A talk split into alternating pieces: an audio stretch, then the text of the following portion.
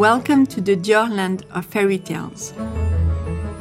My name is Cordelia de Castellane, and I'm the creative director of Baby Dior. Today, I'm going to tell you a story I wrote specially for you The Kingdom of Christian Dior.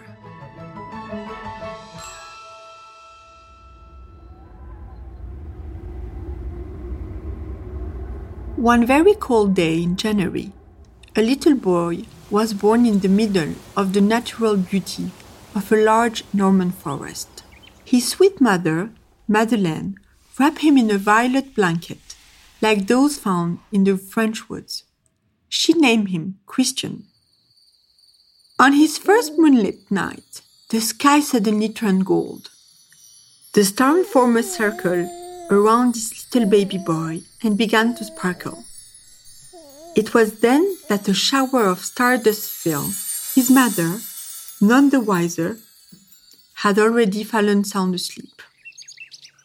From an early age, Christian lived in a pretty house with pink candy cane walls, perched at the top of a large rock.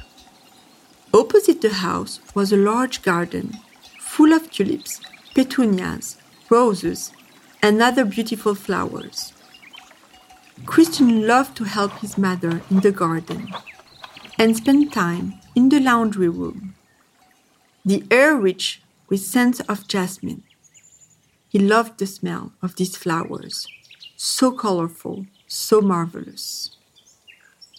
One day, Christian felt lonely and began to talk to one of the flowers on the path in front of the house. Hello, Madame La Rose. You're so pretty with your pink petals. To his surprise, Madame La Rose replied, Thank you very much, little Christian. He spoke again and realized that from this day he had the power to speak to flowers. Very quickly, the flowers became his confidence. It was his secret. Madame La Rose was his best friend and Monsieur le Muguet his lucky charm. Each year, he waited for the muguet flower to bloom, guarding it close and safe. Thanks to him, Christian won all the games of marbles and cards against his friends. Aside from Madame La Rose and Monsieur le Muguet, Christian had other imaginary friends who he liked to play with. There was Zigzag, a frog who won every game of hide and seek. Oblique, a ladybug who kept watch for pirates from the top of a fern. And Carol, the butterfly, who taught him how to dance in the winter garden. He loved his forest and his friends immensely, but he also loved to walk in the alleyways of Paris. It was in Paris that he began to experiment with color. One rainy day in the capital, he took shelter beneath the eaves of a building. The thunder was so loud that he put his hands over his ears and lowered his head. On the ground, the concrete was gray. A gray Christian had never seen before. He decided to take it and put it in his pocket. He then snapped his fingers and pink powder appeared on the concrete. Christian had just discovered his new power the power to color the world. With the snap of his finger, little Christian made palettes of a thousand colors appear on the sidewalks passion red, vermilion red, Parisian blue, twilight beige. For him, Paris was a canvas on which his finger delicately dispensed color from his tiny pockets. The sky rumbled louder and louder than ever. The clouds had turned in a fiery orange. Danger was near. He quickly ran home. The suitcases were packed. The family had to flee the beautiful city and hide in the forest. War had just broken out. The big bad wolves had taken Christian's marvelous world by storm.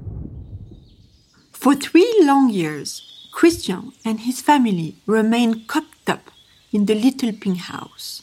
Far from the violence, they stay hidden together. Items around the house manage to brighten their days. The clocks ticked, the bed sheet danced to opera. The smell of gingerbread filled the interior of the house with its four spices. Inspired by all these scents, Christian closed his eyes and imagined long journeys to the four corners of the world. Journeys with his pals, others with his friends, the flowers, each in his world full of color. One summer night, the enemy far away, he went for a walk in the forest, not far from his birthplace. A sorceress suddenly appeared, dressed in a black belted jacket and a white skirt in ivory tulle. She was so pretty and so graceful that he was not afraid of her.